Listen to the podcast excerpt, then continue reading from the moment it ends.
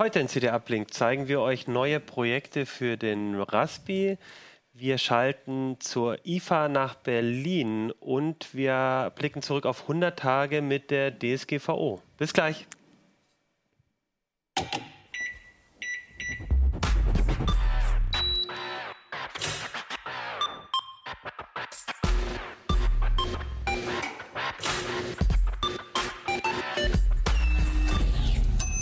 Uplink. Hey, herzlich willkommen bei CT Uplink. Mein Name ist Achim Bartschok. Wir haben heute eine neue CT, die CT Nummer 19 und da sind schöne Raspi-Projekte äh, vorne drauf. Über die werden wir jetzt gleich reden.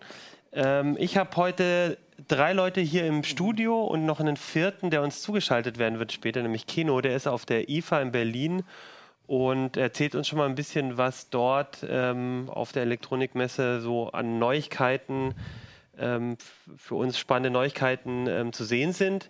Bevor wir das aber machen, wir, der ist nämlich noch gerade auf einem Termin, ähm, würde ich sagen, fangen wir mit den anderen Themen an und dazu begrüße ich heute im Studio Pina Merkert. Genau, du hast ähm, die Raspi-Projekte mitgebracht und die gucken wir uns gleich an. Genau, ja. Soll ich direkt loslegen? Nee, wir stellen noch die zwei anderen Gäste vor. Wir haben nämlich heute zwei Gäste für ein Thema. Ähm genau, einmal Nikolas Mekeler aus der Rechtsabteilung. Ich durfte auch mal wieder für die CT schreiben, zum Thema DSGVO natürlich. Und Holger Bleich aus der CT-Redaktion. Genau, ihr, mit euch sprechen wir gleich äh, zum Schluss noch über die Datenschutzgrundverordnung, so heißt es ja, äh, und die ist jetzt schon seit äh, 100 Tagen ähm, ähm, wirksam. Wirksam, genau, da muss man aufpassen, wie man sagt. Und äh, ich wollte mit euch einfach ein bisschen drüber sprechen, wie das, ähm, ob sich so die Ängste erfüllt haben, wie, ob die Abmahnwelle losgegangen ist. Das machen wir gleich, weil ich würde sagen, Raspi, Raspi, Raspi ist ja auch vorne ein schönes Heft. Hier vorne, vorne die Raspi-Himbeere. Äh, wir haben mal wieder in der CT ein paar äh, Raspi-Projekte vorgestellt. Genau, ja. Also äh, wir haben äh, eigentlich vier Projekte und äh, ein äh, Selbstversuch sozusagen. Ich habe nämlich den Raspi als Desktop-PC benutzt und äh, ein bisschen darüber berichtet, äh, wie es mir dabei ergangen ist und äh, warum man das wahrscheinlich nicht machen möchte selber. Oder genau. vielleicht doch, wer weiß. Ja.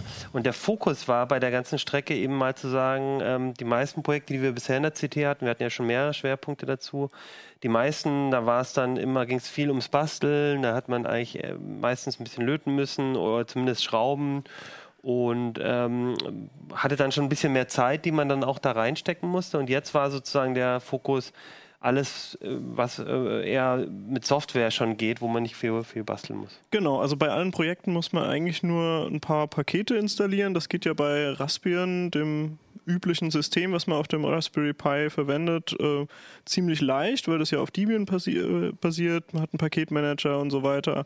Und äh, deswegen kommt man meistens mit äh, ja, im Bereich von maximal Stunden äh, kriegt man all diese Projekte realisiert und äh, das ist halt leichter und man braucht auch keine Werkstatt und so. Genau, genau also es sind, äh, ich kann ja mal so ein bisschen er erklären, was wir gemacht haben. Ähm, äh, wir haben zum Beispiel einen Netzwerktester gebaut, den kann ich auch zeigen, den habe ich nämlich hier dabei, da muss ich nur den Strom anschließen, damit man mal ein bisschen sieht, wie das so aussieht. So, der Raspi bootet jetzt mal. Liegt das bei der Detailkamera? Ne, egal. Ähm, also das ist jetzt erstmal ein ganz normaler Boot-Screen, äh, Screen, der ähm, zeigt jetzt aber gleich ein äh, Interface an, das Merlin mit Pygame selber programmiert hat. Und ähm, ja, mit diesem Interface kann man halt mit wenigen äh, Tastendrücken auf so einem, so einem billigen Raspi Touchscreen ist das hier. Den kriegt man für, ich glaube, 30 Euro oder so kosten die. Aber jetzt haben wir auch eine Kamera. Ah ja, cool. Ein bisschen höher noch, genau. Ja. Ah ja, genau. Also jetzt sieht man, wie dieses Interface aussieht. Ich habe da jetzt mal äh, kabelgebunden Netzwerk angeschlossen, weil da hinten dran ist so ein, so ein Raspi 3 verbaut. Äh, das ist jetzt auch nicht der neueste 3B Plus, sondern das ist noch der, der Vorgänger. Äh, der aber auch schon 64-Bit kann und so, äh, der reicht eigentlich für alle Projekte auch aus. Wenn man den irgendwie noch rumliegen hat, dann äh, kann man einfach den nehmen. Ansonsten würde ich, wenn man neu kauft, eher den anderen nehmen. Und äh, dieser Raspi hat halt äh, den, den Ethernet-Port schon dabei. Mhm. Also äh, ist insofern geeigneter als irgendwie ein Zero W oder so, der auch deutlich langsamer ist. Äh, also für, für sowas ist der halt gut. Und ähm, Genau, da kann ich jetzt zum Beispiel einfach äh, hier ähm, einen äh, Netzwerktest machen und dann sehe ich halt einfach äh, meine IP-Adresse, ob ct.de erreichbar ist, ob example.com erreichbar ist und so weiter. Äh, Google, ähm, Nameserver sind erreichbar. Also hier ist jetzt das Netzwerk völlig in Ordnung. Zum Glück, ja. Genau, und ich habe das halt super schnell getestet. Also die Idee von diesem Gerät ist einfach, dass ich das mitnehmen kann.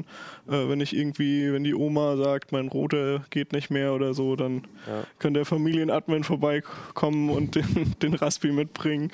Oder halt auch selber daheim. Also manchmal weiß man ja nicht. Also ich kann, der kann ja auch WLAN, also ich kann hier auch nach WLAN scannen. Jetzt sehe ich hier halt äh, diverse WLANs im Heisenetz. Ähm, ich denke, die meisten Leser haben nicht das Problem, dass das dann 50 sind oder so, wie hier im Haus. Aber Nein, aber trotzdem so ein, also ich habe äh, quasi schon so einen kleinen Überblick, kann vielleicht mal so die, die gröbsten Probleme, die so, ähm, die so auftreten können, mal schnell analysieren. Genau, also es geht um die, die schnelle Analyse und ähm, dadurch, dass es halt selbst programmiert ist und auch jetzt nicht allzu komplexer Python-Code ist, äh, man kann auch eigene ähm, Befehle noch unterbringen. Also zum, diese Taste hier, die macht jetzt hier äh, einfach ja einen äh, ja irgend so einen Analysebefehl.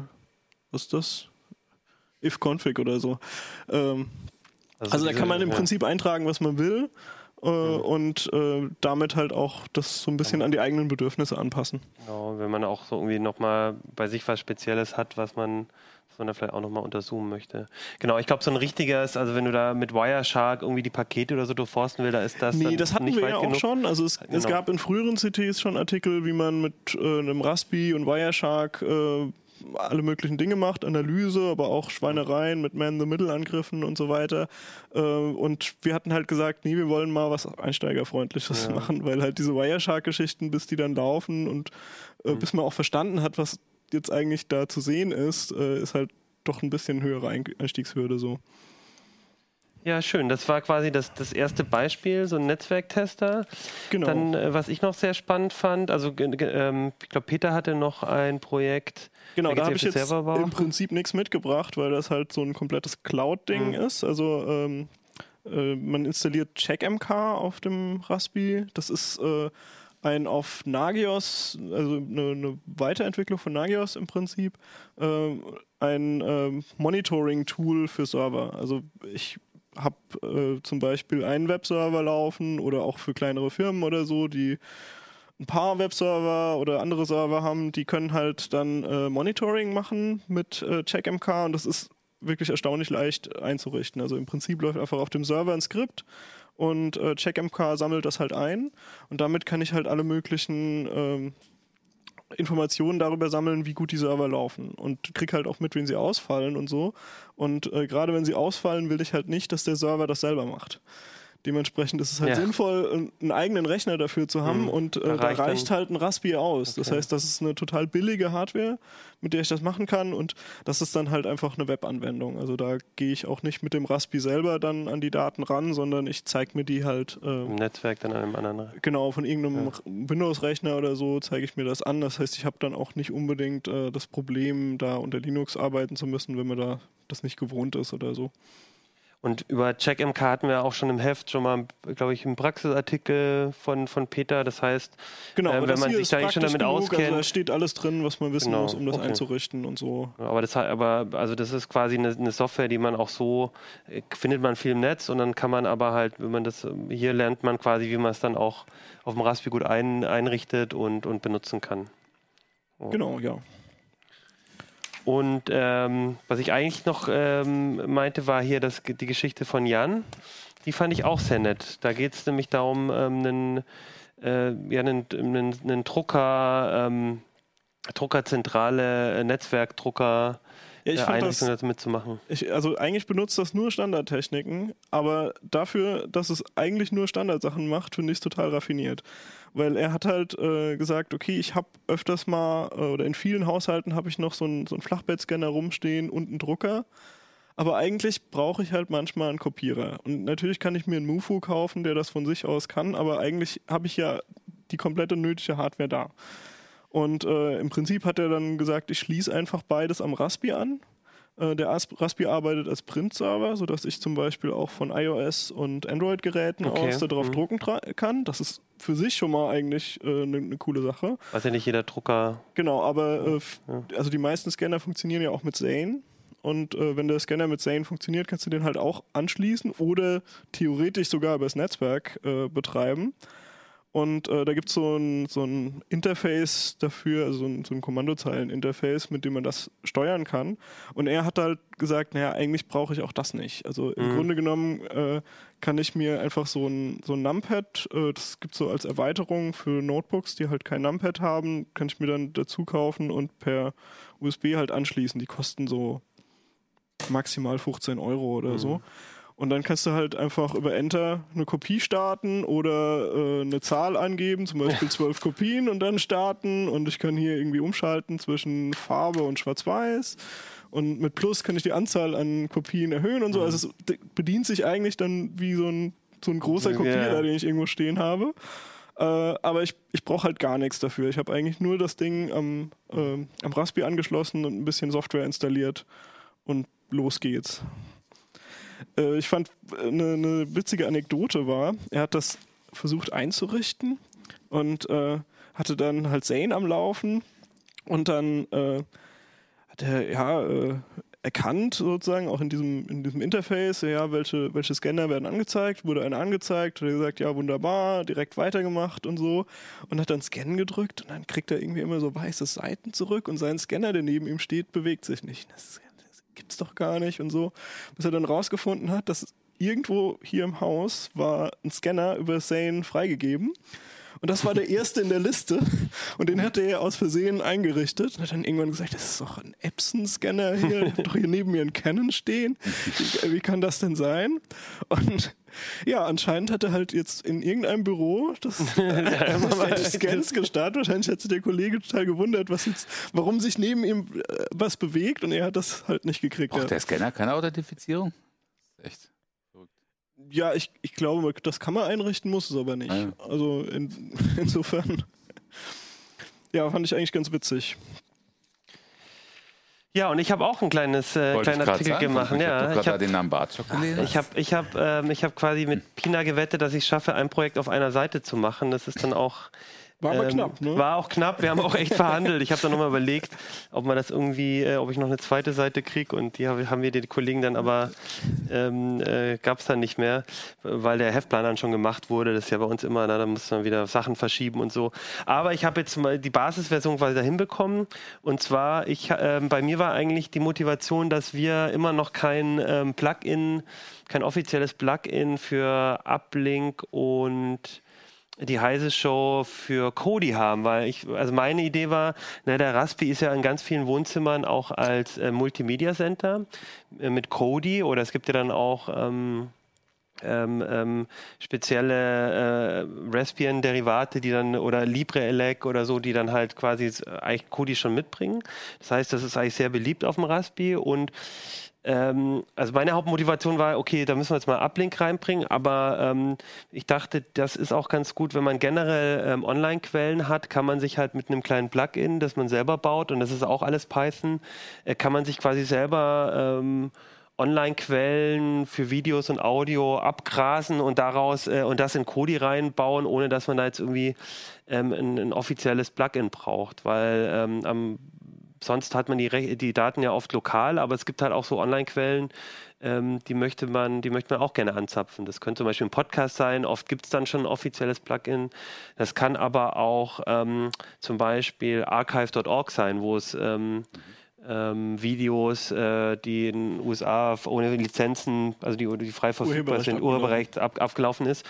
Genau, und ich, ich, hab, ich wollte den eigentlich mitbringen, den ähm, Raspi, und habe es äh, irgendwie jetzt gerade auf die Schnelle nicht hinbekommen, aber ich habe es am Rechner, deswegen können wir es vielleicht eigentlich trotzdem hier mit der Detailkamera zeigen. Das das- ist jetzt quasi allerdings nicht der Raspi, sondern äh, der so ein bisschen gefaked sozusagen. Das ist jetzt ganz normal am Computer. Na, aber das Schöne Ja, ist wobei halt, äh, das Gute ist ja, dass es auf äh, verschiedenen Kodis läuft. Also Genau. wenn man einen 4K-Fernseher hat und der Raspi Ja. reicht da nicht, dann und man hat irgendeinen anderen Zuspieler mit Kodi, wird das halt auch gehen. Genau. Und ähm, das ist jetzt nochmal so eine andere Oberfläche als die, die ihr vielleicht kennt, wenn ihr Kodi benutzt. Äh, ich habe da, ich weiß gar nicht mehr, wie die heißt. Aber genau, ich habe jetzt hier, ähm, und das ist das Schöne, wenn man so ein eigenes Plugin baut, dann kann man das Look and Feel natürlich auch schön anpassen. Ich habe jetzt hier äh, unter Videos, ich hoffe, das ist jetzt der Vorführeffekt, äh, habe ich das als Add-on quasi hier Ja, äh, mit eingebaut und da ist es auch schon.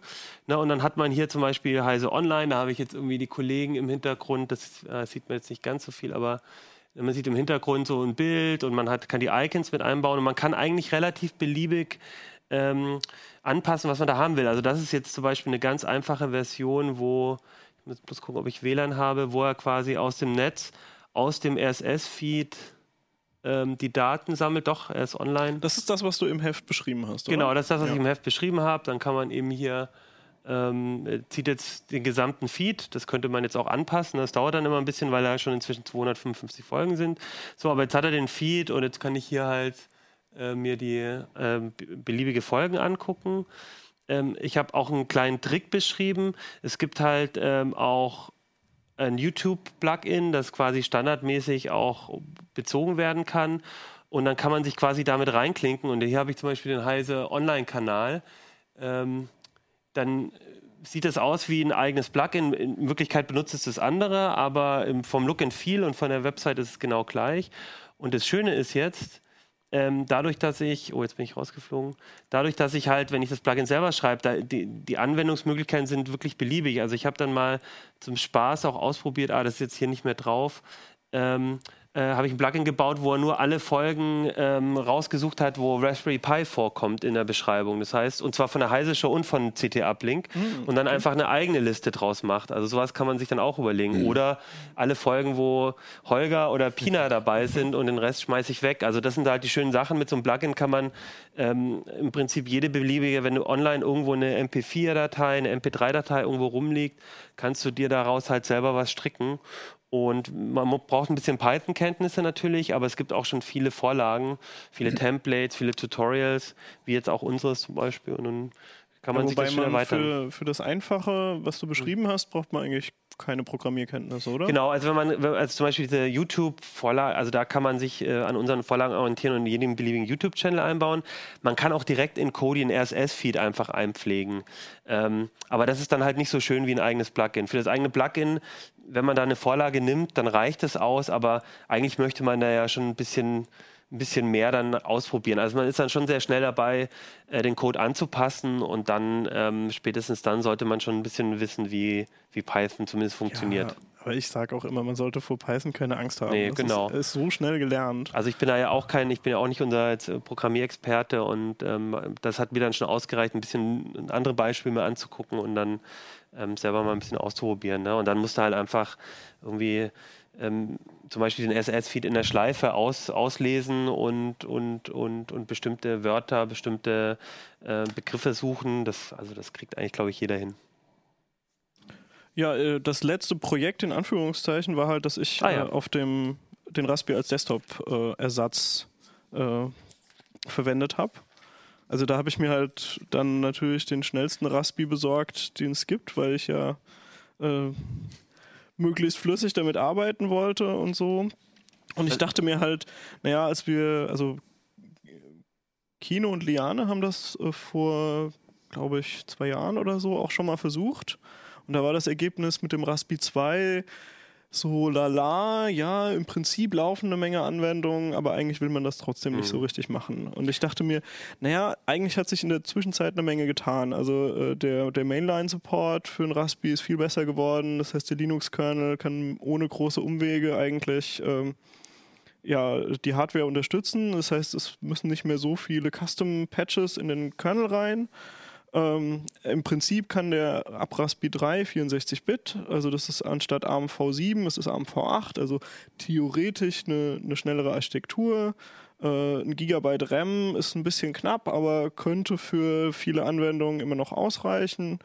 Und äh, inzwischen gibt es auch so Speicherkarten nach diesem A1-Standard. Die sind eigentlich dazu da, um für Smartphones die Speichererweiterung zu machen. Die haben ein bisschen mehr IOPS als einfach nur äh, Speicherkarten für Fotos oder so, die sehr schnell sind. Und ähm, Also das heißt quasi mit dem diesem Experiment von vor, ich weiß gar nicht, es muss ja dann schon drei Jahre her sein, im Raspberry 2. Weiß Also auf jeden nicht. Fall, Also- da müsste sich eigentlich was getan haben. Und das Schöne Das ist ja, Idee, ja. Genau, und das Schöne ist ja bei, du kannst ja ein Raspbian einfach auch installieren mit einem Interface und dann ist da ja auch schon im Prinzip Klar, also alles die, dafür die da. Hm. Standardinstallation von Raspbian kommt eigentlich mit äh, einem angepassten LXDE-Desktop. Den nennen die Pixel, aber im Grunde genommen ist das LXDE und LXDE ist ja so ein relativ sparsamer Window-Manager. Und das läuft auch eigentlich. Relativ gut. Raspbian selber ähm, nutzt halt zum Beispiel noch ARM V7, also die 32-Bit-Architektur, weil die halt wollen, dass das auf allen Raspis läuft. Hm. Das Also heißt, wenn ich noch einen älteren da habe, kann ich trotzdem das neueste Raspbian auf die SD-Karte spielen und dann läuft das einfach. Und ich dachte mir, naja, okay, die schränken sich bestimmt ein, nur um die alte Hardware zu unterstützen. Ich probiere das jetzt mal aus und habe dann ein Arch installiert. Also es gibt eine Arch-Version für... Also auch eine Linux-Distribution. Genau, also Arch Eine andere. Linux ist das halt. Das ist ähm, ja so ein bisschen Linux für Puristen eigentlich. Also Was dann ja auch wieder viel, passt. viele Sachen musst du eigentlich ja. zu Fuß machen bei Arch, aber dafür hast du halt alle Möglichkeiten, was Konfiguration angeht und so. Und äh, es gibt total viele Pakete einfach. Also es ist irgendwie alles in den Paketquellen drin und äh, ich dachte, ja, das ist eine gute Basis und habe auch so mit den Linux-Profis sonst so in der Redaktion gesprochen, was nehme ich da und so. Und die haben gesagt, naja, okay, der Arch wird wahrscheinlich schon gehen, da kannst du ja im Prinzip alles einrichten. Ja, und dann, dann gingen eigentlich schon so die Probleme los, weil ich halt den 3B Plus genommen habe. Genau, äh, wir können jetzt für einmal gucken, die Hardware. Wenn man sieht, weil ich finde es ganz spannend. Du hast auch gleich noch einen Lüfter mit, mit dran. Genau, also du hast den jetzt sozusagen falsch rum hingelegt, Ach das ist so, die ja. Unterseite. Also der, ich habe hier so einen, so einen Luftkanal auf dem merkt man den 3D-Drucker. Profi Kann wieder. man aber auch Ich habe einen Luftkanal auf dem 3D-Drucker gedruckt und äh, der ist sozusagen da eingeklemmt in äh, der Raspi. Und ich habe das halt gemacht, damit möglichst viel Luft an den äh, aufgeklebten. Äh, Das ist also eine Eigenkonstruktion von dir her. hier. Also das, das- Plastikteil ist eine Eigenkonstruktion. Ist auch ganz schön viel Hardware gebastelt auch dran. Aber du hast es vor Ja, allem, vor allem also- gemacht, weil der irgendwann zu heiß wird. Und wenn er zu heiß wird, dann ist er wieder das äh, Linux langsamer. Genau, also das ist so, äh, das hat sich so ergeben. Also ich Was habe den erst sozusagen nur als nackte Platine benutzt und äh, einfach angeschlossen und geguckt, wie weit ich damit komme. Und ähm, dann, also erst, erst hat er nicht gebootet, sondern das, das Arch mit einem Mainline-Kernel hat dann doch nur auf dem Raspberry 3 gebootet, weil dafür irgendein Aber- Patch gebraucht wurde, der entweder in einem ganz, ganz neuen Kernel drin war, der zu dem Zeitpunkt noch nicht da war. Ich glaube, der 3.18er Kernel, da ist das jetzt drin, da würde das theoretisch laufen. Aber äh, mit dem vorherigen, also bei dem Image, was ich halt von der Arch-Webseite runtergeladen habe, war noch ein 3.14er Kernel, damit ging es nicht. Und dann musste ich erstmal auf dem Raspberry 3 ähm, booten mit der gleichen SD-Karte und dort das Ker- Kernel-Image austauschen gegen eins, das dann doch wieder Raspberry-Patches hatte.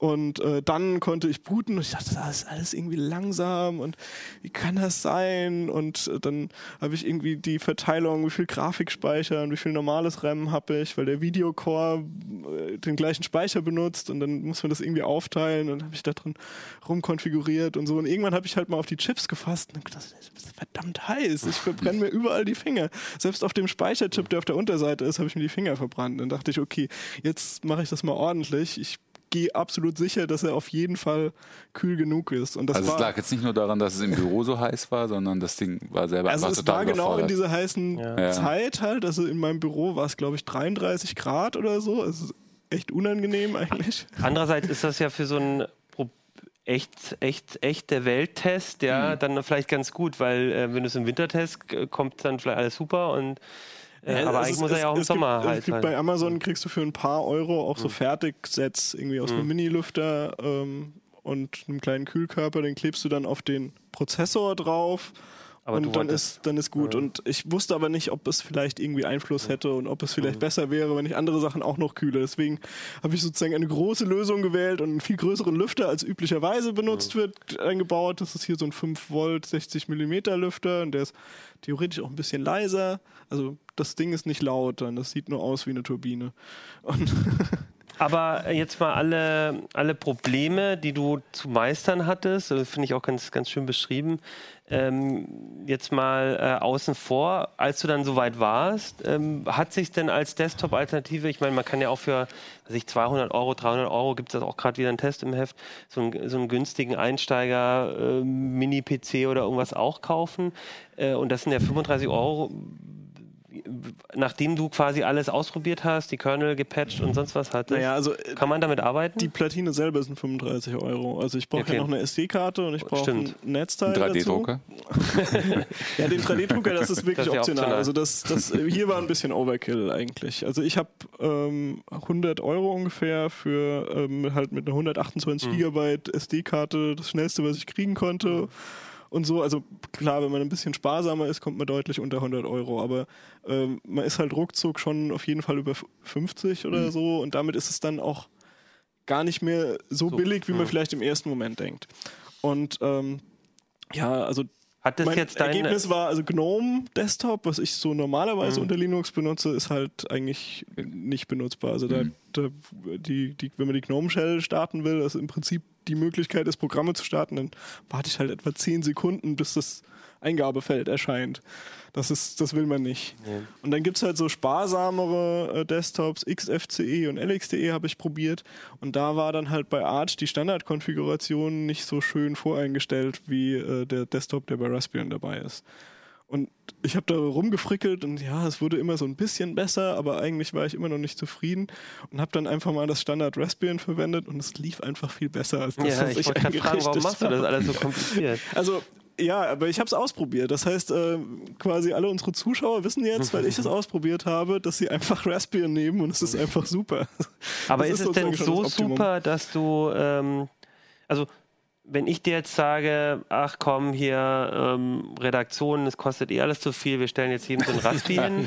Ja, Stattdessen, ähm, gibt es dann die nächste CT noch oder wird Da gibt es ein paar Redakteure weniger. Es wäre, es wäre möglich, eine CT äh, zu produzieren, aber du willst dir die Klagen der Kollegen nicht anhören. Also das Problem ist halt, ein Gigabyte RAM ist einfach viel zu wenig. Okay. Also äh, wenn ich zum Beispiel ein LibreOffice starte und einen Texteditor, ich habe das halt offen gehabt, weil ich einen Artikel redigiert habe. Der Autor hatte das als äh, Office-Datei abgegeben und ich habe dann für unsere Datenbank das dann in einen Editor halt übertragen und redigiert. Und das war dann das Maximum. Das heißt, wenn ich dann irgendwie noch eine Webseite besuchen wollte, dann musste ich eins der Programme stoppen und den Browser starten. Ansonsten wäre Ja, es okay. halt langsam geworden, weil dann das RAM nicht gereicht hätte und er hätte auf die SD-Karte geswappt, aber die ist nur mit 20 Megabyte pro Sekunde angebunden, weil die eigentlich an USB hängt beim Raspi und das ist dann, du bist so schnell in einem Bereich, den du eigentlich nicht haben willst, dass es dann einfach keinen Spaß macht. Also Aber damit kann, man doch sicher, damit kann man doch sicher gut Videos transkodieren, oder? Das geht alles. Ich habe mal, ich hab mal auf einem Raspi 1 Python kompiliert. Hat halt vier Stunden gedauert.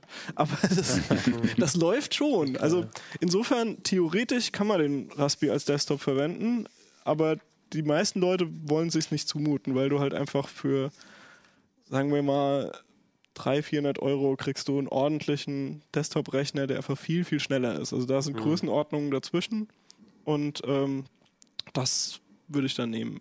Für den gleichen Preis, glaube ich, wird es schwierig. Also wenn man irgendwie Gebrauchtrechner kaufen würde und dann irgendwie ein Atom von vor vier Jahren oder so, da weiß ich nicht, ob man nicht tatsächlich mit dem Raspi besser fährt. Mhm. Aber äh, im Grunde genommen würde ich eigentlich jedem empfehlen, ein bisschen mehr Geld in die Hand zu Mhm. nehmen und sich einen kleinen Rechner zu kaufen.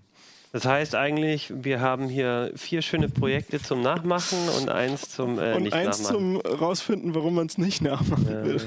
Na, ich finde es schon, also ich hatte, das war schon natürlich auch für mich so ein naheliegendes erstes Ausprobieren, als ich meinen zweiten, ja, es war glaube ich auch der Raspi 2, bei dem das zum ersten Mal irgendwie so, so irgendwie gefühlt genügend Performance hatte, das mal ausprobieren. Ne? Kann man nicht auch da den Desktop starten und mal gucken, aber klar, das ist halt, da fehlt es an allen Ecken und Enden. Wobei die ersten CTs mit Sicherheit äh, äh, keinen Gigabyte RAM äh, auf den, die, die Kollegen auf den Rechnern hatten, als sie die Fall. damals geschrieben haben, die Artikel.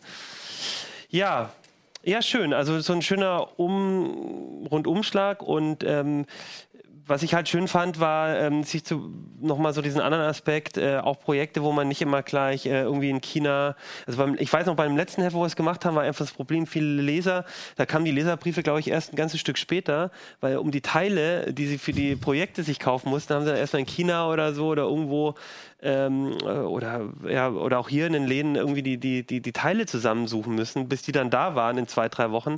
Da hast du vielleicht auch schon gar keine Lust mehr oder hast schon wieder vergessen. musst du aber Glück haben mit zwei, drei Wochen. Naja, Ja. naja, also ich habe schon das Gefühl, als ob eine Menge Leser äh, die sich die Lust beibehalten haben und so. Also die haben das Heft irgendwie neben hingelegt und das dann, also schon irgendwie gebastelt.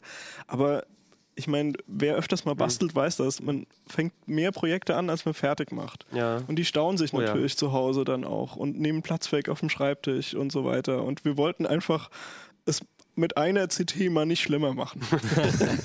Wobei, na, wenn man, also wenn ich jetzt ganz ehrlich mit dir bin, hier da muss man noch mal ein, ein, ein hier braucht man noch mal ein Touch-Display. Da hast du schon wieder angefangen Sachen im 3D-Drucker. Also na, man Ja, das kann muss man, man ist ja dann nicht doch machen. schnell. Ähm, äh, hier gibt es noch ein Numpad, also ein bisschen Hardware könnte könnte in der Kiste dann doch schon noch mal auch ansammeln. beim Computerladen um die Ecke kaufen. Aber es liegt dann auch in der in der in der Ja, Raspi-Kiste. irgendwo mussten wir die Grenze ziehen. Wir haben halt gesagt, wenn ich Ja. einfach nur Stecker reinstecken muss, ist, es noch okay. Ja. Ja, sonst kann man ja auch mit dem Raspi nicht viel machen. Also irgendwo musst du ein bisschen Kabel rein. Naja, ansonsten hätten wir halt wahrscheinlich ganz viele so Web-Sachen. Also, dass ein Webserver auf dem Raspi läuft und der halt irgendwas au- ausführt, was Ja. auf irgendeinem Webserver läuft. Aber das ist dann nicht so Raspi-spezifisch. Ja. Schön. Was ich auch noch mal als letztes noch gut fand, ähm, am Anfang hast du einfach noch mal ein paar äh, der alten Projekte, die wir in, in früheren CTs haben, noch mal aufgeführt. Das heißt, hier hat man auch noch mal eine schöne Liste, gerade wenn man CT-Abonnent ist, kann man die auch schön ähm, mal noch mal durchgucken und findet noch mal so eine gute Übersicht über Projekte aus den letzten Heften. Genau, aber das sind auch Mhm. sozusagen alles Softwareprojekte. Also, es sind auch Sachen, die ähnlich schnell gehen, wie das, Ja. äh, was jetzt in diesem Heft drin ist. Sehr schön. Klasse. Und jetzt höre ich gerade, dass ähm, was? Das Kino äh, äh, uns zugeschaltet werden kann. IFA. Habt ihr euch alle auch schon Fragen ausgedacht für die Was? IFA? Für die IFA? Wie ist IFA?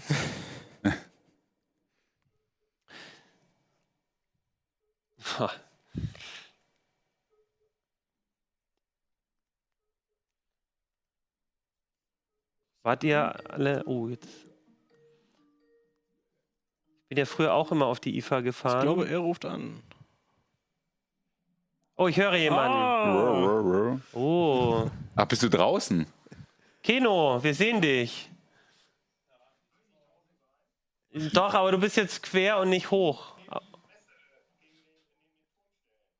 Ah, das ist quasi so ein bisschen wie bei der Tagesschau dann im Hintergrund so ein, ein, ein, ein, ein, ein, ein markantes Gebäude, damit man weiß, dass du auch wirklich da bist. Aber er ist so Ja, hochkant. genau. Ist er, Können die mich gut verstehen? Ja, anscheinend äh, macht die Skype Android App immer ein Hochkantbild, egal wie du das Handy hältst. ach, ist das so? Ach so, warte mal. Das, ach so, äh, das Ah. kann sein. Das kann ich vielleicht umstellen. Wartet mal. Ah ja, Ah, jetzt, ja. jetzt bist du breit. Ah, ja. Jetzt super, wir sehen dich sehr gut. Keno, du bist auf der IFA, du hast auch nicht viel Zeit, weil du einen Termin um den anderen hast, deswegen ähm, kommen wir gleich rein. Du bist auf der IFA in Berlin, äh, die ist äh, für die Zuschauer dann schon ein paar Tage alt, aber für dich noch, glaube ich, relativ frisch heute. Ähm, was Ja. gibt's denn zu sehen? ja, so Technik. Also, ja, das ist ja eine sehr äh, allgemein gehaltene Frage. Ja, also, das ist ja eine Unterhaltungselektronikmesse, aber traditionell äh, gibt es hier auch immer mehr PC-Technik. Und äh, ich war zum Beispiel gerade bei Acer und habe mir die neue Star-VR-Brille angeguckt. Das ist so eine ganz teure äh, Profi-Brille, die ist aber noch nicht auf dem Markt. Und habe mir die neuen Swift-Notebooks angeguckt. Äh, Und ansonsten gibt es hier natürlich weiße Ware. Aber stell doch mal eine konkrete Frage, dann kann ich da auch drauf antworten. Wenn, ich jetzt alles abfeiere, was es hier auf der IFA zu sehen gibt. Also eine Frage, die mich natürlich immer interessiert als äh, ähm, äh, früher Smartphone-Tester ist, ähm, ist das Thema Smartphones, no, äh, äh, Gadgets überhaupt noch so ein großes Thema? Ich habe so das Gefühl, es geht immer mehr auch äh, so nicht so diese klassischen Gadgets, die werden immer langweiliger. Ähm, aber kommen da noch, kommt da noch Samsung, LG und bringen die alle ihre Geräte mit oder und stellen auch was Neues vor oder ist das kein Thema mehr? Ja, das ist eine interessante Frage. Also ist tatsächlich Smartphones, habe ich auch gerade schon mit Hannes drüber geredet, gibt es hier äh, neue, zum Beispiel hat Sony gerade ein ihr erstes mit OLED-Display vorgestellt, aber so ganz so interessant ist das natürlich nicht mehr, weil wissen wir ja selbst mit den Smartphones. Es ist vielleicht interessant, wenn das neue iPhone kommt oder das neue Galaxy, aber die ganzen Mittelklasse-Dinger, die sind irgendwie, ja, da passiert nicht mehr so richtig viel Innovation. Und ansonsten sind auch die klassischen Produktkategorien Gadget-Kategorien, die sind, ja, das ist alles so, es wird alles ein kleines bisschen besser. Also keine Ahnung, irgendwelche neuen äh, äh, Boomboxen mit Akku und so weiter, alles ein bisschen besser. Was ich aber echt interessant finde, ist, in Halle 26 gibt es ganz viele Roboterfirmen tatsächlich. Zum ersten Mal, dass ich das so bewusst wahrnehme. Da ist zum Beispiel Segway, die äh, so total ulkige Rollschuhe haben mit Elektromotor jeweils. Also da stellt man sich drauf mit jedem Fuß und dann Hast kann du es man. gemacht? Ich habe es gemacht und es wird auch ein Video geben. und ich mache mich natürlich wieder voll zum Affen, vor allem weil da so äh, Vortänzer waren. Das sah wirklich aus wie Eiskunstlauf oder so, die da mit diesen Dingern. Und während die das gemacht haben, mache ich da meine wackeligen Versuche. Ich bin aber nicht hingefallen und ich konnte damit fahren. Das Ach, macht echt Spaß. Also wie, das aber Video das ist ist natürlich ein Fun-Ding. Aber äh, interessant ist zum Beispiel, dass Segway gesagt hat, äh, dass quasi jeden Tag neue, äh, die nennen die Electric Kick Scooter, also diese Bird zum Beispiel in den USA, diese äh, mietbaren äh, Elektroroller, diese Tretroller, Mhm. die äh, hier in Deutschland gibt es die noch nicht, weil äh, das illegal ist, in Deutschland auf Straßen damit zu fahren, aber in anderen Ländern sind die wohl schon ziemlich allgegenwärtig, zum Beispiel in Kalifornien. Und die sagen, das ist jetzt eine Revolution in der, ja, in der mobilen Fortbewegung. Ich verstehe zwar nicht, warum man nicht einfach ein Fahrrad benutzt, aber es gibt ja Leute, die wollen sich nicht bewegen und dafür ist das tatsächlich spannend. Und da gibt es jetzt erste Dinger, die man sich einfach in den Rucksack tun kann und mit denen man dann losrollen äh, kann. Das fand ich interessant und es gab äh, Temi, das ist ein, eigentlich ist das ein Staubsaugerroboter mit einem Tablet oben drauf. Jetzt, wenn ich das jetzt so ketzerisch sage, aber das ist halt ein, der nennt sich Person, also die nennen das Personal Robot, also ein Roboter, den ich mir in meine Wohnung holen kann und der mir folgt. Also ich kann sagen, hey Temi, follow me. Und dann fährt er mir hinterher, also hat auch richtig viele äh, Scanner drin, also Sensoren, zum Beispiel ein LiDAR-Sensor und so weiter. Und der kostet nur 1500 Dollar, nur in Anführungsstrichen. Aber das ist für so einen autonom rumfahrenden Roboter ja immens billig.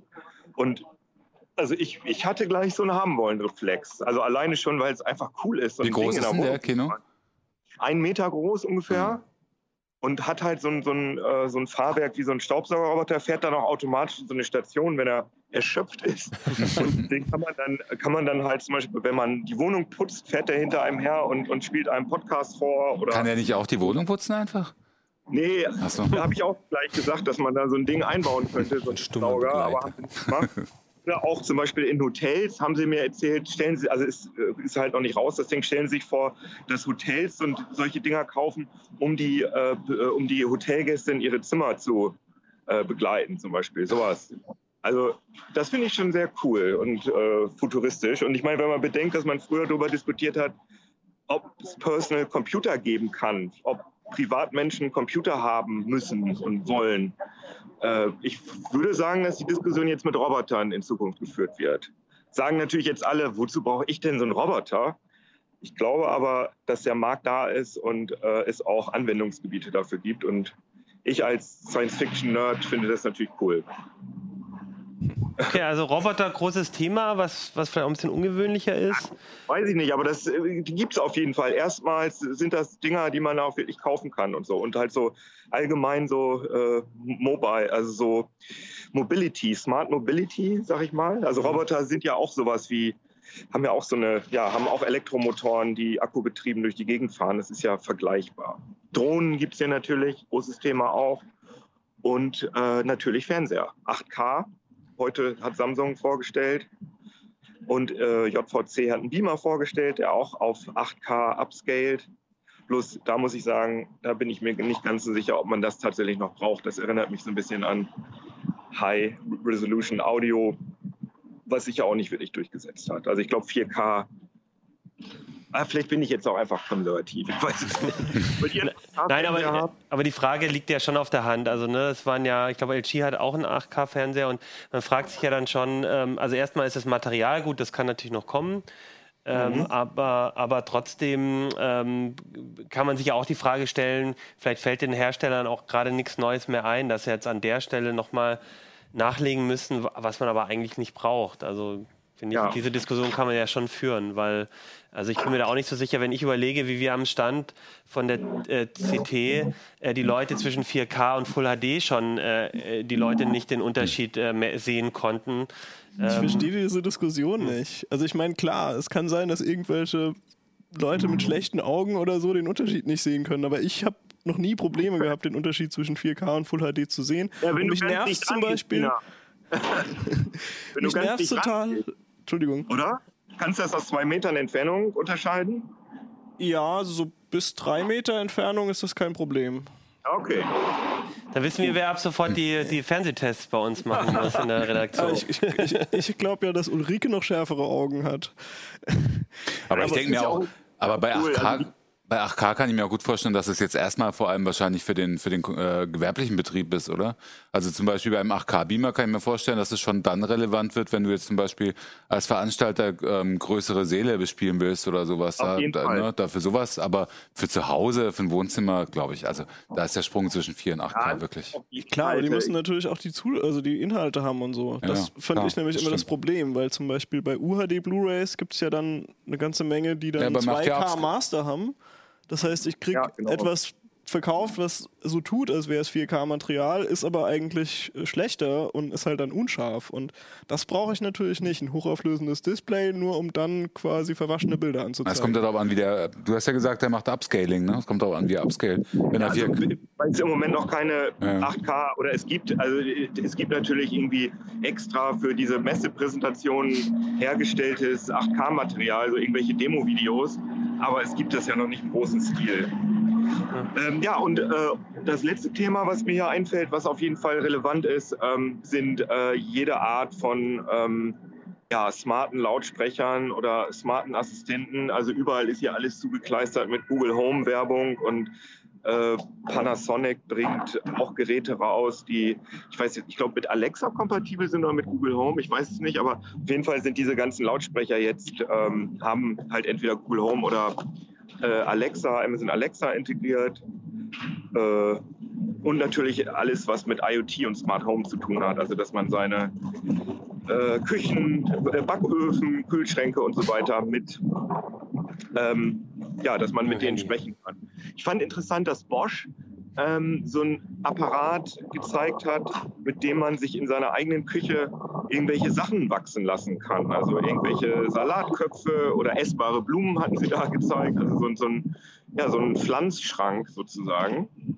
Was ja, ja äh, so Indoor-Growing, wo man ja dann immer an äh, andere Substanzen denkt, was da ja äh, zwar illegal, aber populär ist. Aber das soll jetzt laut den Herstellern hier jetzt auch für normale, äh, gesunde Dinge verwendet werden. Das Also quasi, quasi so ein smarter Pflanzenschrank, der die dann bewässert und alles. Oder, Genau. ja, oh ja. Ja, oder also ich, genau, ich habe da jetzt mir noch keinen, ich hab, bin da nur dran vorbeigelaufen, habe das gesehen, das ist ja jetzt nicht unbedingt unser zentrales Thema. Nee.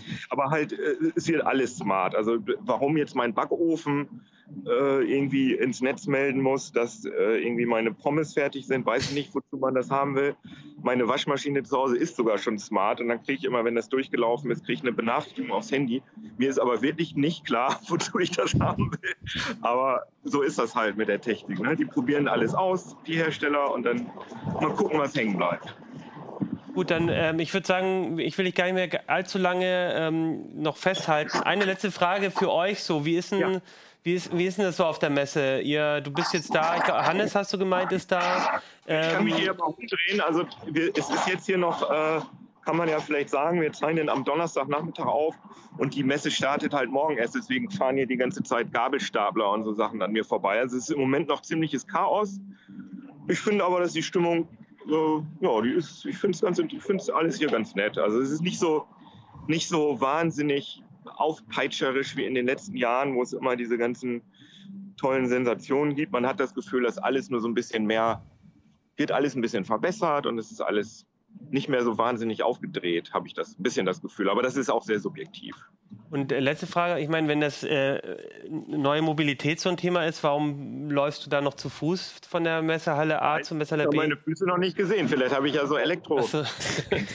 Rollschuhe. Weil das wäre für so eine Messe genau das Richtige. Na, da, kann- da ist es ja vielleicht ganz angenehm. Auf jeden Fall. Also wenn so ein Ding in meinen Rucksack passt, würde ich mir im nächsten Jahr auch so einen so einen Scooter mal mitnehmen. Auf jeden Fall.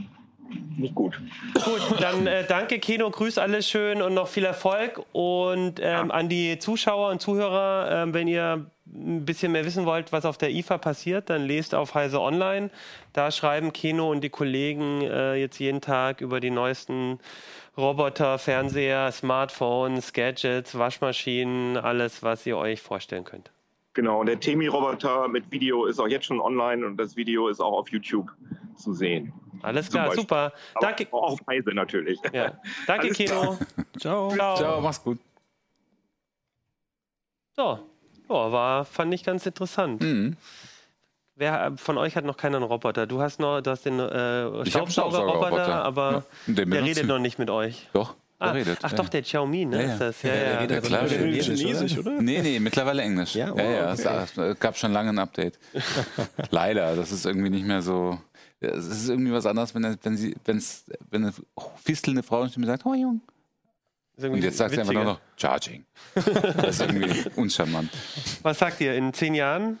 Oder in wie viel Folgen? In 250, also wenn wir Folge 500 von CT Uplink haben, haben wir dann alle einen, einen Roboter zu Hause, der mit uns spricht? Also ihr hier alle bestimmt. Du Ja, nicht? komm, du bist doch Alexa Ja, du bist ja ganz Alexa. vorne dabei bei Ich muss Smart mich Home. eigentlich auch nicht mehr viel vom Sofa weg- wegbewegen. Ne? Also Licht steuern, das geht alles ganz prima oder Musik.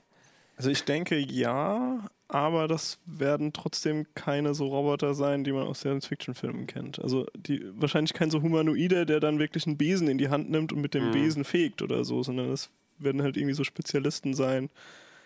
Aber ich vermute, das kommt jetzt schon die nächste. Ich glaube, es gibt bestimmte Bereiche, wo das, äh, wo das ganz vorne mit dabei sein wird, eben vor, zum Beispiel der Pflegebereich. Ne? Ja. Also Ja, da kann ich mir vorstellen, als, äh, also als Dienstleister denn in, im Pflegeheim, so traurig das auch ist und so unangenehm die Vorstellung ist, also wenn der Personalbedarf nicht anders gedeckt werden kann, glaube ich, dann wird man ihn wahrscheinlich irgendwann mal in die Richtung denken. Ja. Ja, also ich kenne auch einen, einen Krankenpfleger, der äh, halt sagt, ja, das ist halt, also der Job ist einfach körperlich enorm anstrengend. Mhm. Und da haben ja die Japaner zum Beispiel so Konzepte, wo sie halt dann Roboter haben, die im Prinzip nur Kraft zur Verfügung stellen. Also Mhm. ist ein Mensch immer dabei. Mhm. Ich glaube, so Sachen werden wir halt relativ bald haben. Ähm, Aber das ist Aber ja dann halt noch nicht autonom, ne? Es geht ja um, um ja, so teilautonom Mhm. halt. Also die, die nehmen halt direkte Befehle entgegen, also mach jetzt die und die Handlung, aber wie das genau aussieht, also ob er dann irgendwie zuerst die X-Achse ein bisschen hoch und dann die Y-Achse zur Seite bewegen muss oder umgekehrt oder so, das kann er dann vielleicht noch selber entscheiden. Was in der Äh, Art. ich, und ich schätze mal, wenn wir dann in Folge 500 über die Roboter äh, dann reden und wie die alle schon haben, dann hast du wahrscheinlich auch äh, Raspi-Projekte zum Roboter selber programmieren. Ja, hoffentlich haben wir dann halt auch einen richtigen neuen Raspi, der Raspi, dann auch äh, Raspi alles 7 kann immer noch so. kompatibel zur AMV 7. Ja, naja. So, jetzt schaffen wir die Überleitung zum Datenschutz. Nee, wir haben äh, unsere, unsere Zuschauer haben uns und Zuhörer haben uns verboten, äh, Überleitungen zu machen. Nein, aber äh, mir fällt auch keine gute ein. Wir haben jetzt so ein Thema, das klingt immer total trocken, aber es ist halt im Gegensatz zu einem Roboter, der so ein bisschen in der Ferne ist, wirklich relevant und äh, betrifft auch echt viele Leute, was man bei, mit den, merkt, wenn man mit den Lesern redet. Äh, Datenschutzgrundverordnung, ähm, es sind vor 100 Tagen ungefähr hat es gestartet, am 25. Mai. Äh, ist es wirksam Genau. geworden? gestartet, kannst du schon sagen. gestartet und ähm, dann sind auf einmal auch, manche Leute haben ihre Webseiten abgeschaltet, ähm, es wurde große Abmahnwelle ähm, ähm, ähm, befürchtet. Es gab jetzt auch eine Folge, wir hatten schon eine heiße Show dazu, die auch so ein bisschen, wie, wie, wie ging es jetzt weiter gemacht, aber ich würde dazu gerne auch nochmal, weil wir es im Heft drin hatten, einmal mit euch beiden, ähm, Nikolas und Holger, darüber reden. Was ist denn jetzt der aktuelle Stand bei der Datenschutzgrundverordnung? Wie ist es so schlimm geworden, wie wir es uns bef äh, f- befürchtet haben oder alles jetzt ein bisschen ruhig? Also die anfängliche Hysterie und die ganze Panik, die rund um die Datenschutzgrundverordnung gemacht wurde, ähm, das ist ein bisschen abgeflaut. Ähm, so der große Impact ist auch irgendwie ausgeblieben. Also zum Beispiel die, die Abmahnwelle, die heraufbeschworen wurde. Klar gab es vereinzelt Abmahnungen und die waren zum Teil auch berechtigt.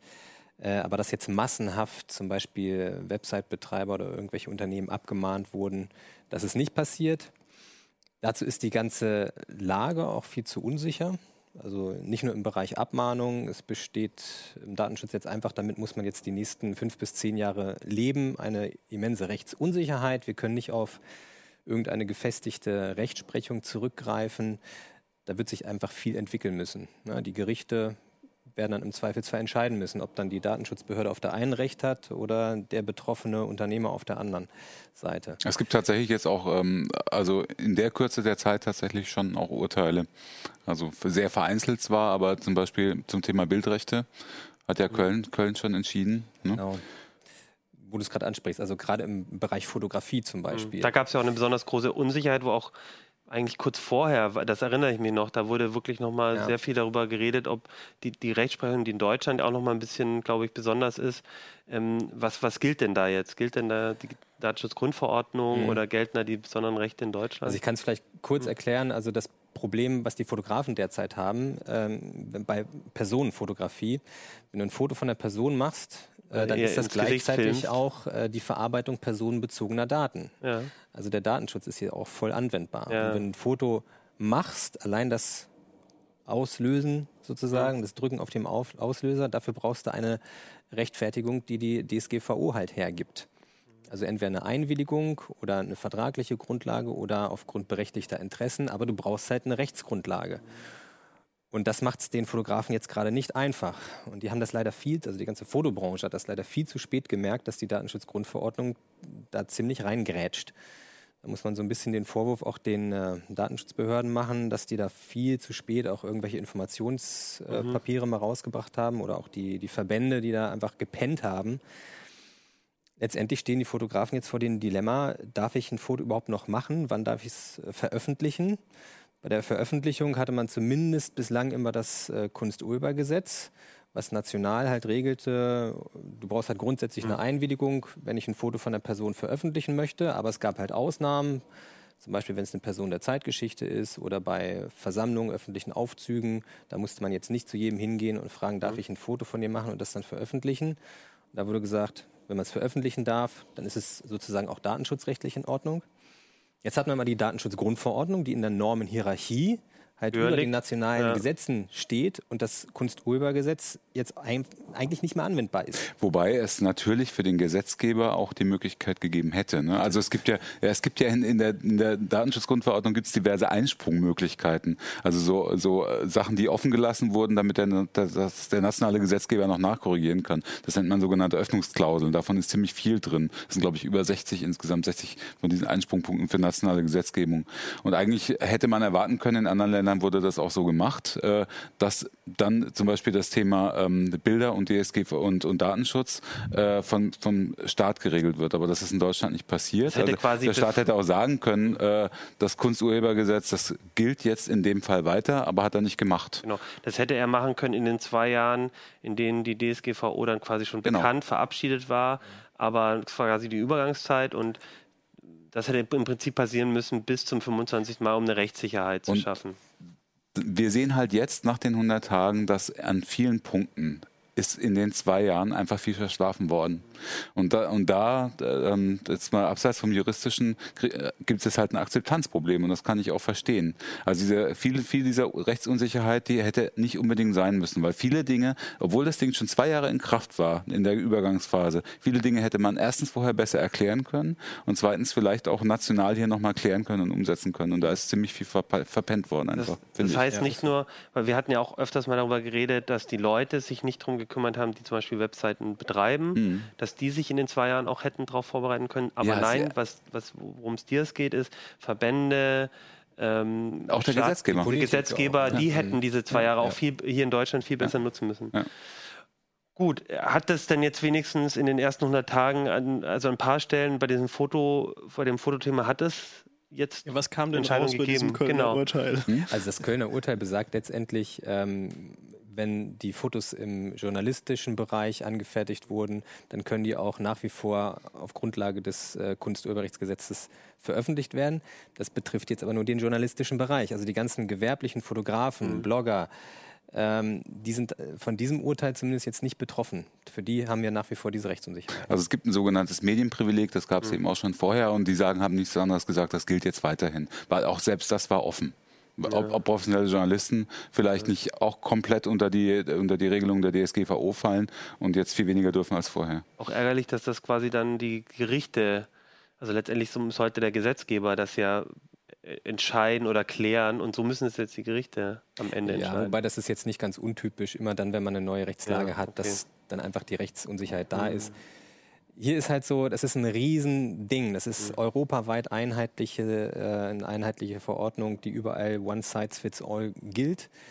Hier in Deutschland haben wir, glaube ich, noch den Vorteil, dass unser Datenschutzniveau und äh, überhaupt so wie hier Datenschutz auch in den Gesetzen schon geregelt war, eigentlich sehr ähnlich ist. So ganz viel hat sich da nicht geändert. Andere Länder haben da sicherlich mehr zu knapsen als. Aber es gab halt viele Absurditäten, die nicht hätten sein müssen. Ne? Auch, auch aus un, wirklich aus Unkenntnis äh, von, äh, von einzelnen Betrieben zum Beispiel. Ne? Also du hattest zum Beispiel geschrieben ja auch, äh, wir haben es öfter berichtet, ähm, über diese ganzen, die kennen wir alle, diese ganzen Newsletter, äh, neuen, neuen Newsletter-Einwilligungsmails da, diese, ähm, die in großen Massen über uns reingeprasselt sind, was jetzt mittlerweile ein bisschen abgeebbt ist. Also ein Beispiel, was ich nicht verstehen kann, ich kann es ja ruhig mal nennen. Also die PR-Agentur von Google, hat mir, hat, hat mir erstens so ein Ding geschickt, obwohl sie es nicht müssten, weil sie bei mir von, einer, von, von einem berechtigten Interesse ausgehen können, dass ich ihre Pressemitteilung von Google haben möchte. Glaube ich, kann man schon annehmen. Ja. Dann haben sie mir aber noch hinterher telefoniert.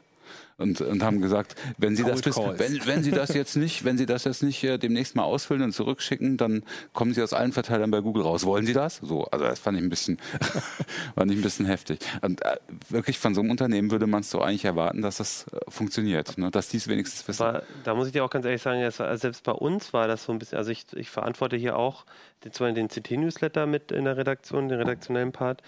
Und ich weiß noch in meinem Urlaub, der halt kurz, äh, genau, wir beide waren ja wandern. Äh, und in der Zeit kam auf einmal so eine Mail äh, und wir hatten das eigentlich alles auch schon geklärt, ähm, weil wir auch natürlich überlegen mussten, wie ist das genau. Und dann kamen halt diese Mails an alle und dann ha ha- haben sich auch während meines Urlaubs dann Leute angefangen zu meinen, so, ah Mist, müssen wir das nicht auch machen? und genau. oh Gott, oh Gott. Und dann ging es, Und so ich ging das saß viral. Urlaub und dann, Ja. oh Gott, äh, jetzt muss ich mal hier kurz einschreiten, weil Ja. äh, Also im Prinzip hat diese ganze das war einfach eine Unsicherheit. Eine. Newsletter, Einwilligungs-, Battle, Briefkampagne, die da total viral gegangen ist. Ja. Oder irgendwer hat angefangen und alle so, oh Gott, müssen wir das jetzt auch machen? Ja, wir machen das jetzt einfach mal.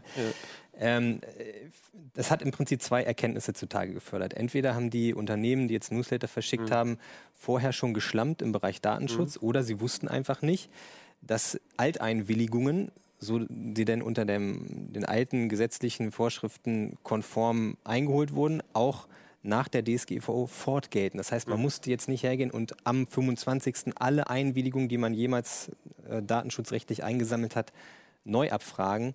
Die gelten fort. Wenn sie früher okay waren, sind sie jetzt auch noch okay. Aber weißt du, genau diese Sache, das, das ist halt das, was mich so ärgert, weil das führt dazu, dass unheimlich viele, dass die breite Bevölkerung, glaube ich, in Deutschland echt ein Akzeptanzproblem hat.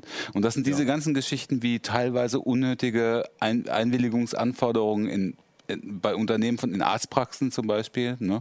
äh, wo, du, wo du jetzt auch die ganze Zeit malträtiert wirst und manchmal berechtigt, manchmal aber auch nicht. Wenn, man's wei wenn man sich ein bisschen auskennt, dann weiß man, dass manche Einwilligungen eben nicht äh, nötig wären.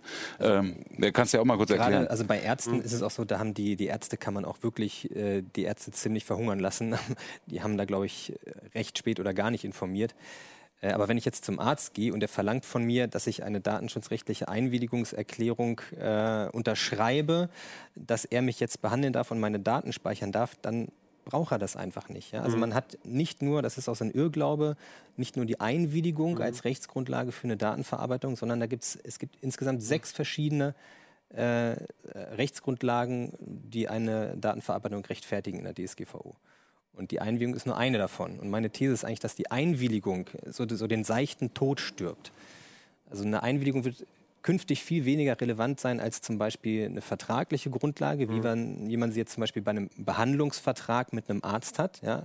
Der Arzt, mit dem habe ich einen Behandlungsvertrag und der bildet die Grundlage für die Datenverarbeitung. Da Das muss er mich nicht um Erlaubnis bitten, dass er eine Patientenkartei anlegt. Er ist sogar zum Beispiel gesetzlich dazu verpflichtet, ähm, gewisse Dokumente über eine gewisse Zeit aufzubewahren, also zu, zu Abrechnungszwecken, zehn Jahre lang. Da ergibt sich die Rechtsgrundlage aus dem Gesetz. Röntgenbilder oder Ja. Röntgenaufzeichnungen, also über die Behandlung, müssen zum Beispiel 30 Jahre aufbehoben werden. Das ergibt sich auch aus dem Gesetz. Da braucht er auch keine Einwilligung. Wo er eine Einwilligung braucht, ist zum Beispiel, wenn er ein Abrechnungsunternehmen hat und meine Daten dorthin schickt. Oder wenn ähm, Aber meine das- Akte aber an das den ist doch- Hausarzt übermittelt Aber das doch soll, unter ne? Umständen auch schon vorher. Also Das war vorher auch ja, nicht genau. anders. Ja, Also das, das, das ist es halt. Da Aber- hat sich eigentlich gar nicht so viel geändert. Aber auf einmal Und alle das haben wir daher in und vielen Bereichen. unterschreib mir Ja. das, unterschreib mir meine Datenschutzerklärung. Ja. Eine Datenschutzerklärung, die muss man nicht unterschreiben. Man muss einfach Informationspflichten erfüllen. Und da sind einige jetzt dazugekommen. Ähm, deswegen mussten auch alle Datenschutzerklärungen jetzt angepasst werden. Und die müssen dann auch mit Erhebung der Daten dann den Betroffenen zugänglich gemacht werden. Das heißt, der Hinweis, hier ist meine Datenschutzerklärung, der muss erteilt werden. Aber man muss die nicht akzeptieren oder zum Vertragsinhalt machen. Ne, das nicht. gibt's Also ich muss sagen, ich bin teilweise ganz froh über die Sachen, die passiert sind. Also zum Beispiel diese ganzen Mails mit, ja, äh, du bist jetzt auf unserem Newsletter und wenn du nicht zustimmst, dann bist du das in Zukunft nicht mehr. Das habe ich genutzt, um von einem Haufen Ja, genau. Newslettern runterzukommen, Ja. bei denen ich nicht Ja. wusste, wie ich draufgekommen bin. Also ich bin der Meinung, dass die eigentlich vorher rechtswidrig mich einfach in irgendwelche Listen aufgenommen haben und nie eine Einwilligung oder sonst die, wie eine Rechtsgrundlage hatten und halt damit durchkamen, weil die Strafen einfach extrem gering waren. Ganz genau. Wir haben Jetzt sind die Strafen nennenswert, sodass die Leute halt plötzlich gesagt haben, oh, wir müssen uns an Gesetze halten und so tun, als wäre alles neu. Mhm. Aber die Gesetze sind eigentlich alle schon, oder die größte Teil zumindest, ist schon, schon länger gültig und wurde Mhm. einfach nur ignoriert. wir müssen vielleicht nochmal sagen, also ähm, Strafen, also es gibt ja, es, es waren ja diese zwei Damoklesschwerter, die über die alle da über über die ganze Szenerie gemalt haben. Das eine sind halt die Abmahnungen, das hat sich jetzt noch nicht erfüllt in großem Stil. Es gab ein paar sehr absurde Abmahnungen auch, ähm, wettbewerbsrechtlicher Art. Ähm, aber das, das zweite sind halt die Bußgelder. Da wurden ja auch Horrorszenarien an die Wand gemalt, weil halt der maximale Bußgeldrahmen wirklich so viel höher ist als jetzt äh, zu alten Bundesdatenschutzzeiten. Faktor 67 ist das. Also Faktor 67, das ist mal ordentlich. 300.000, jetzt äh, 20 Millionen. Ne? Oder Ja. 4 Prozent des. Man muss allerdings Die Zahlen kennen, glaube ich, alle. Also das wurde, glaube ich, in den Ja, ja. so durchgekaut. Ja, vor allem wurde aber auch immer die Maximalzahlsumme Ja, genannt. Ne? Ah, 4% des Jahresumsatzes von Facebook, ja. rechnen wir Und mal die durch. Maximalzahl ist auch nur in gewissen Fällen. Das ist auch eine Abstufung. Und Es ist auch nicht so, dass die immer sofort ein Bußgeld auch- sondern auch noch andere Möglichkeiten, Aber auch hier muss- zu, zu rügen oder zu verwarnen. Ne? Es gab noch keinen einzigen Buß- Bußgeldbescheid bisher von Deutschen. Äh, zuständig sind ja die Landesdatenschutzbehörden, also die Landesdatenschützer, äh, die die aussprechen müssten, Ja, die ja Bescheide. Genau, ich habe äh, ich habe exemplarisch, muss ich aber auch sagen, nur bei vier nachgefragt. Da gab es noch keinen einzigen. Der einzige, der gesagt hat, er hat welche in Vorbereitung und die gehen dann auch mal raus, im niedrigen zweistelligen Bereich.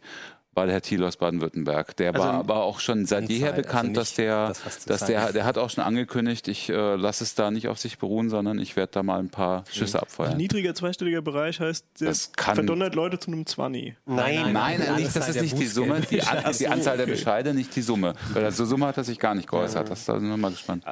Sprich, dieser Teil, den eventuell, den sehen wir jetzt zwar jetzt noch nicht, aber das liegt vielleicht auch daran, weil die jetzt auch erst ak anfangen aktiv zu werden. Ganz also da genau. könnte Ja, die haben auch echt viele andere Sachen Ja. gerade zu tun. Ne? Also die haben sehr äh, Personal aufstocken müssen, die äh, ertrinken gerade in Anfragen. Mhm. Ähm, also das ist gerade, glaube ich, deren Hauptgeschäft, einfach ähm, die Unsicherheit in der Bevölkerung und der Unternehmen zu weil, weil, beseitigen. weil ein, ein, ein, klein, ein kleines Unternehmen auch bei denen anruft und sagt, ich weiß nicht, was ich tun soll. Teilweise mehrmals täglich, haben sie Ja, gesagt. also Bei jeder wobei, man muss jetzt sagen, also wir hatten jetzt am, am äh, letzte Woche die Landesdatenschutzbeauftragte aus Niedersachsen, die hier im Aus, die hat ja auch einen, einen Vortrag gehalten, ein bisschen aus dem Nähkästchen geplaudert und die hat auch nochmal darauf hingewiesen, eigentlich sind die Landesdatenschutzbeauftragten jetzt nicht mehr dazu gesetzlich verpflichtet, hier beratend tätig zu werden, nur im Bereich ähm, Datenschutzfolgenabschätzung, also da, wo es um Prozesse geht, die ähm, potenziell gefährlich für die persönlichen Freiheiten sind äh, von betroffenen Okay. Personen. Da muss man so eine Art Gutachten erstellen.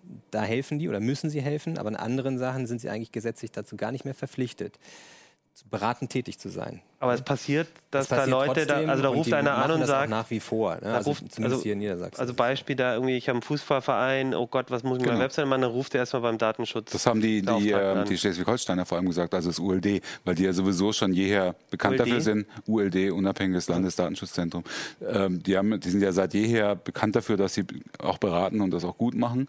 Äh, und die haben gesagt, also gerade Vereine, ne, die haben ja dann auch ganz schnell einen Ratgeber für Vereine erstellt, Mhm. den man da runterladen kann, äh, wie man die DSGVO ähm, äh, ziemlich einfach umsetzen kann. Auf der Webseite vor allem. Es geht ja vor allem um die Webseite, aber, aber auch natürlich um, um in vereinsinterne Geschichten wie zum Beispiel auch die Fotografie bei Veranstaltungen und so. Gibt es denn so als, als letzte Frage vielleicht noch, gibt es denn jetzt schon so abzusehen ähm, irgendwelche Gewinner oder Verlierer äh, durch die DSGVO? Weil das war ja auch so eine Frage, ne? die großen Unternehmen, die jetzt vielleicht richtig äh, oder die Werbebranche oder so, kann man, lässt sich jetzt irgendwas schon abschätzen? Wer ist der Verlierer bisher, wer ist der Gewinner?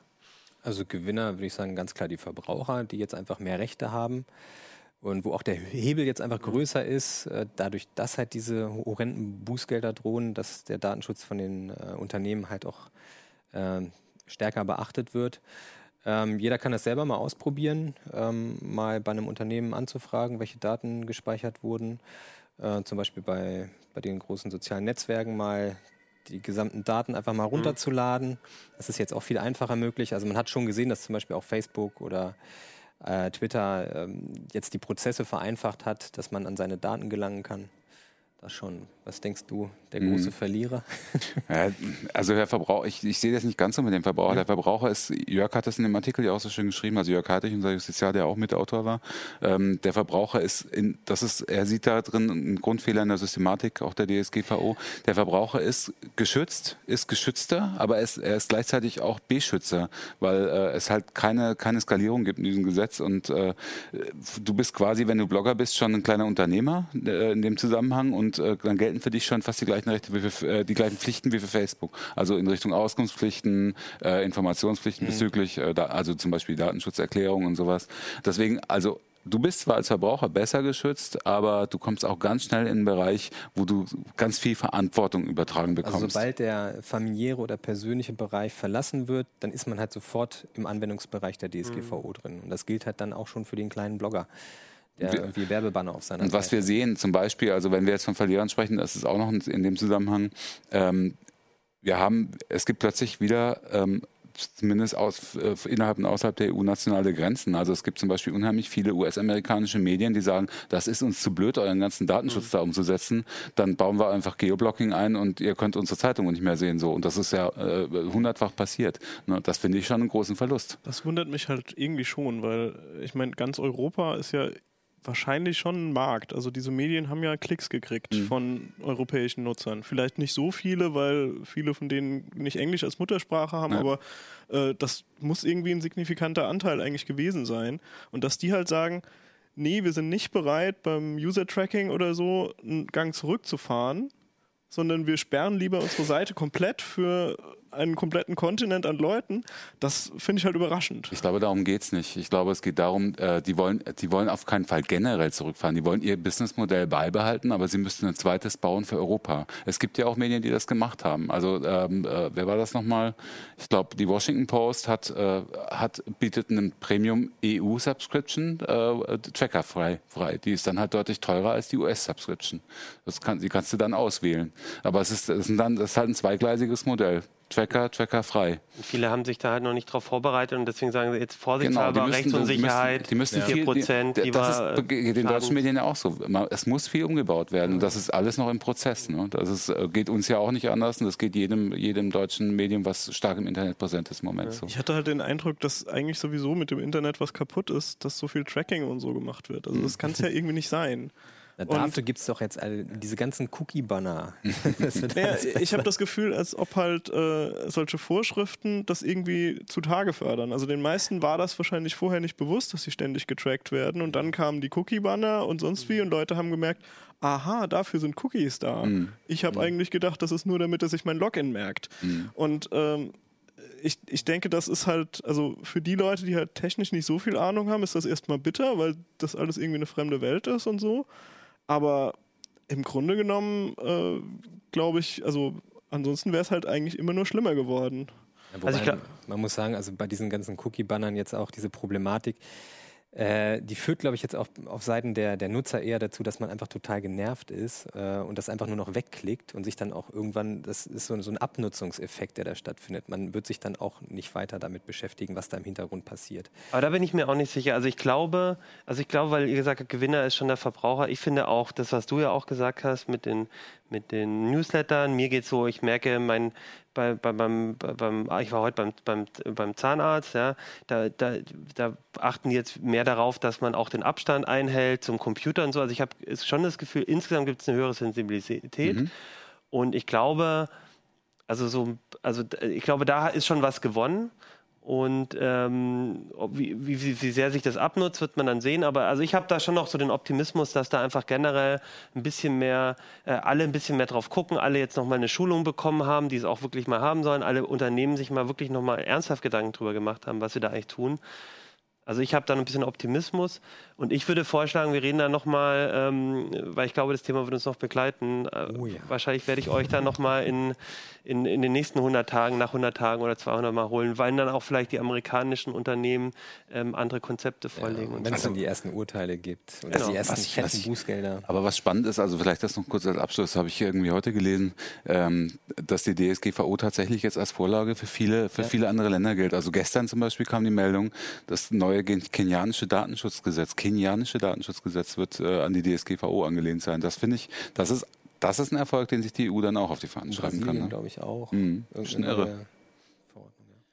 Ich, ich fände es cool, wenn wir, äh, also wenn das wirklich geplant ist, das immer mal wieder aufzuwärmen, dann können wir ja mal Vorhersagen machen, mhm. was, was Wer wird passieren. Das erste große ich, ich sage, ich sag äh, diverse amerikanische Seiten werden einknicken und äh, ihre Inhalte wieder für europäische Nutzer verfügbar machen. Ja, ich denke auch.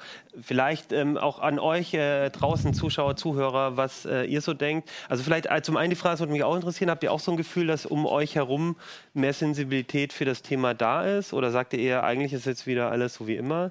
Und äh, was denkt ihr, wie es jetzt weitergeht? Was sind so die, äh, bleibt das nachhaltig? Ähm, Gibt es neue Konzepte? Äh, das fände ich schön. Bevor ich euch entlasse, wollte ich aber noch einmal, das hat mich Keno äh, vor der Sendung äh, gebeten, noch einmal kurz Dankeschön sagen. Ähm, wir haben selten so viele Einsendungen bekommen mit Kommentaren wie zu dem E-Bike-Thema letzte Woche. Richtig viele E-Mails. Äh, Tobias hat uns zum Beispiel geschrieben, dass er äh, Uplink auch immer morgens auf seinem äh, S-Pedelec äh, hört. Es gab viele Kommentare auch auf YouTube, aber auch in den Mails äh, über diese 25 km/h, dass das äh, Grenze, dass das zu wenig sei, dass vielen genau dieses hohe Tempo eigentlich wichtig ist, um eben schneller zur Arbeit zu kommen. Und da gab es auch richtig schöne Diskussionen. Guckt da auch ruhig mal rein auf YouTube und auf Heise Online. Und euch nochmal danke, dass ihr euch da so viel beteiligt habt. Dann würde ich sagen, für heute ist es Schluss. Ich wünsche euch noch ein schönes Wochenende oder eine schöne Woche und viel Spaß mit der aktuellen CT. CT. Tschüss. Tschüss. Tschüss.